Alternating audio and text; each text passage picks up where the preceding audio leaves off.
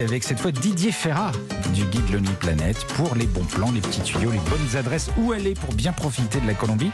Alors Didier, qu'est-ce que vous avez en magasin?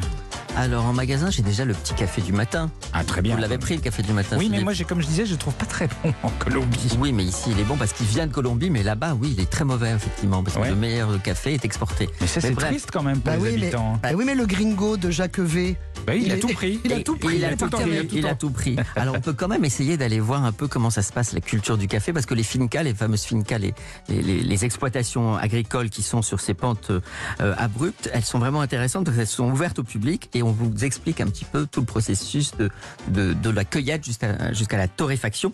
Alors ce qui est sympa, c'est d'aller justement à la bonne saison pour participer à la cueillette. On C'est peut en- faire ça vraiment, comme les vendanges? Exactement, c'est en mars-avril ou octobre-décembre, parce qu'il y a deux récoltes par an. Ouais. C'est la spécificité aussi de cet endroit en Colombie, c'est qu'on récolte deux fois le, le café par an. Et ce qui est très particulier aussi, c'est que le paysage est très changeant. C'est-à-dire qu'il y a à la fois des cultures de, de café, mais il y a aussi d'autres choses. Il y a des bananiers, il y a des vergers. Mm. Pourquoi? Parce qu'il ne faut surtout pas épuiser la terre. Donc Ouais. on est obligé d'alterner un petit peu les cultures d'une année sur l'autre. Ouais. Donc ça, ça donne un paysage vraiment somptueux. Oui, parce que vous avez des bananiers, un cafetier, un bananier, un autre chose, et c'est très mélangé. C'est C'est assez mélangé. complet, hein. C'est assez mélangé.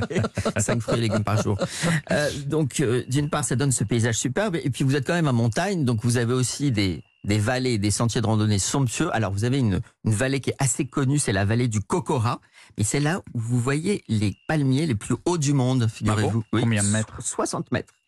60 Ah ouais. mètres, mais surtout, en fait, ce qui est vraiment très très beau, c'est la randonnée qui mène au sommet parce que vous passez les nuages, vous dépassez les nuages, mais au départ, vous démarrez vraiment dans des prairies qui ressemblent un petit peu à la Normandie. Ouais. Après, vous entrez dans une espèce de jungle et au sommet, vous voyez cette rangée de palmiers qui sont extrêmement impressionnants Ouais. et ça ressemble vraiment à aucun autre paysage au monde. D'accord. Mais alors, j'ai pas compris, ils dépassent des nuages, les, les palmiers? Non, vous dépassez les nuages, vous montez vous-même euh, le, le sentier Ouais. et les, effectivement les haut. surgissent tout en haut, au sommet, Ah, une fois que vous êtes au-dessus de la masse nuageuse. Ouais, mais, mais souvent lui- c'est un petit peu brumeux et, et il peut pleuvoir un petit peu, c'est un peu le climat aussi qui veut ça. Et puis Philippe, il va pas si haut parce qu'il a des cloques. il s'arrête en cours de route, vous savez bien. Il peut pas monter tout en haut. C'était le flash à faux cloques. Mais c'est vrai que j'ai le pied sensible. Mais oui, c'est pour oui. ça que je le dis. Je la, permets de. la qualité de la chaussure est très importante. Mais oui, je Et sais. toujours emmener avec soi le petit pansement qui va bien. Mais oui. C'est le secret. Mais oui, je sais, c'est pour ça que je, je sais que vous nous faites partager des choses intimes de vous. Les gens veulent vous connaître, Philippe. Alors les, les villages coloniaux, ça aussi c'est beau, ça. Les petits villages. Moi j'aime pas les. J'ai moins de tendresse pour les grosses villes. Les petits villages coloniaux adorables, ça c'est magnifique. Alors il y en a partout dans la région du café qu'on évoquait, ils sont plutôt très très colorés, hein, avec des couleurs un peu flashy, des volets bleus, roses, fluo, etc. Il y a aussi beaucoup beaucoup de villages qui sont tout blancs dans les Mhm. Andes, et il y a vraiment quelques perles, c'est vraiment le charme absolu des églises, des placettes, des petites maisons avec des volets en bois. Moi mon coup de cœur par exemple c'est Barichara, qui est un village assez connu parce qu'il est très très beau. Il a été bâti au 18e par un capitaine espagnol et en fait il a spécificité d'être construit vraiment sur un ravin. Donc c'est très impressionnant, le, le- le panorama est très très beau. Puis alors vous savez quand vous promenez, c'est des énormes pavés, donc attention à vos pieds Philippe, Ouais. parce que là il faut pas se tordre la cheville. C'est plus Ouais, des ouais. ampoules, mais c'est se tordre la cheville. Il faut faire très attention. Et puis évidemment, ça évoque tous les romans de, de Garcia Marquez, c'est-à-dire qu'on a l'impression que la vieille dame va surgir au coin de la rue et vous raconter l'amour au temps du choléra. Enfin, Mm. c'est tout un imaginaire. Hein. Moi, j'aime bien. C'est combien le mètre carré C'est Oh, quel prix beaucoup beaucoup moins cher qu'en France. Mais c'est pas c'est cher du tout. C'est pas vrai cher. Ouais, ouais, ouais, parce que moi je suis un peu comme vous. Chaque fois que je visite un pays, j'ai envie d'acheter une Mais maison, oui. ce que je ne fais jamais évidemment. Ah et ouais. euh, et je, je me suis renseigné sur le prix. Alors Mais c'est pas cher. La Colombie, c'est pas cher. C'est vrai Ouais, ça fait rêver. Et d'ailleurs, même le billet d'avion pour aller là-bas n'est pas très cher si Ouais. vous passez par euh, la compagnie espagnole. Ah bon, vous avez des actions chez la compagnie Bah, pas du tout, mais c'est très pratique. Vous faites un petit, Un une petite escale Petite escale à Madrid. à Madrid et après, hop, vol vrai. de nuit et on arrive. Ah oui, vol de nuit Bah ouais, direct c'est pratique ça. Ah, c'est pas mal. Et alors, on, on parle rarement euh, des plages, mais il y a des plages en Colombie. Oui, il y a des plages superbes parce que c'est les Caraïbes. Alors on a parlé de Carthagène, mais en fait euh, c'est vrai qu'il n'y a pas de plages euh, très belles euh, tout près de Carthagène. Mhm. Elles sont assez euh, polluées, puis souvent elles sont pas très intéressantes. Il faut quelques heures de route hein, pour arriver dans le parc national du Terrona. Donc c'est la montagne vraiment côtière la plus haute du monde, donc c'est super impressionnant.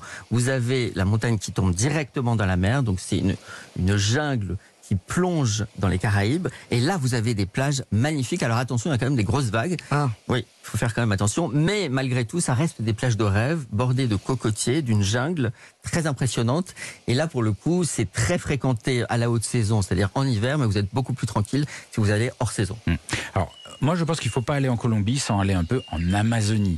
Parce que l'Amazonie, c'est c'est pareil, c'est Ah un mythe, ça ça fait fait rêver. rêver. Mais comment on fait pour aller en Amazonie? Parce que c'est c'est hostile. Oui, c'est hostile, mais vous pouvez en fait demander à une agence lo- locale qui peut vous organiser quelque chose Ouais. juste pour vous. Vous n'êtes pas obligé d'aller en voyage organisé en Amazonie. Et ce qui est bien en Colombie, c'est qu'il y a beaucoup moins de monde qu'au Brésil, par exemple. Donc c'est vraiment une Amazonie très préservée. Ouais. Donc moi, je conseille plutôt d'y dormir quelques nuits pour entendre un peu le, le bruit des oiseaux, de Ouais. voir cette végétation euh, luxuriante qui est unique au monde, qui est encore très différente de la jungle. L'Amazonie, c'est pas tout à fait la jungle, donc c'est un autre type de végétation. Mais on dort euh, dans les arbres? Non, il y a des structures, on peut dormir. Souvent, c'est assez rudimentaire. Il y a Ah. des familles, il y a des pensions de famille, des petites pensions familiales, je veux dire. Et euh, ça peut être très sympa d'y aller. Et surtout en Colombie, je trouve que c'est beaucoup moins aseptisé que côté que Brésil. le côté Brésil. Ah ouais. Et alors souvent au bord, de- au bord des cours d'eau, vous avez des maisons comme ça qui sont sur des sortes de pilotis pour éviter que les insectes Ah bah viennent Ah vous, oui. vous chatouiller les pieds pendant la nuit et vous dormez à l'étage, vous êtes en hauteur. Mm, mm. Enfin, fait- les petits, les gros insectes, parce que les petits insectes, ils vont partout. hein. les petits vont partout, Les moustiques, volent. les moustiques, attention aux moustiques.